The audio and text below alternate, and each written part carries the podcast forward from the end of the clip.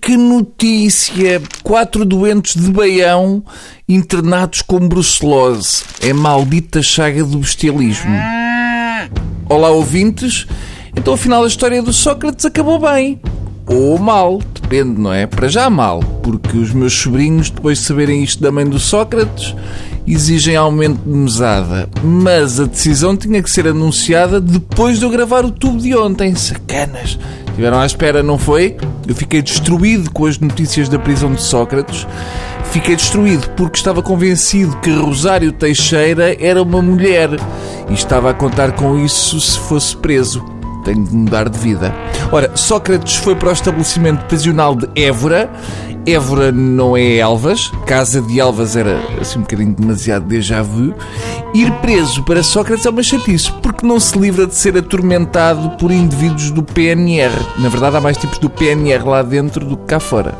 Se eu fosse o Sócrates, mudava o nome para Mandela. Mas também há vantagens.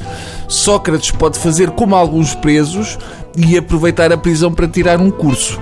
E se der para juntar os dois dos vistos Gold, com o Sócrates e os outros dois, podem fazer a equipa Labirinto do Marquês e entrar no torneio de futebol de 5 de prisões. Aliás, eu abro aqui um parênteses para dizer que estou muito decepcionado com o nome que deram à operação que prendeu o Sócrates. Desculpem lá, mas Operação Marquês é uma merda um nome.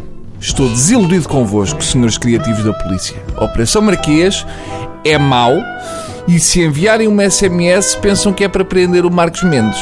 Marcos Mendes até já tinha a mala da cenoura feita quando percebeu que não era ele. Por exemplo, ponham os olhos nos vossos colegas da PJ. Reparem na categoria. A operação à fraude nas farmácias e medicamentos chama-se Remédio Santo. Pumba! Aqui houve criatividade. Para o Sócrates, nem uma operação Gepeto ou uma operação PEC 5.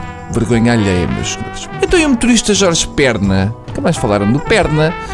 Uh, ele que não vá com esse nome lá para dentro. Porque eu confesso que desde o início nunca percebi esta precisão do motorista. Até julgava que o motorista tinha sido preso só para ir no carro e explicar aos polícias como é que o Sócrates gosta de sair de garagens mas a verdade é que no meio das acusações, a que mais me impressionou foi a de que o motorista tinha arma ilegal. Seria talvez um Magalhães G3. Também percebo que se ele levava aquela massa toda de um lado para o outro, é natural que usasse uma arma para afugentar os gatunos, parecendo que não aquela coisa dos 100 anos de perdão podia motivar a quem tentasse assaltar o Sócrates. Uma coisa é certa, esta história vai dar cabo daquela malta que diz ai, eu tenho um motorista. Isso acabou. É isso e pensar que daqui por uns anos vai haver uma praga de miúdos Carlos Alexandre e quase tudo vai ser na Lápia Cascais. Adeus.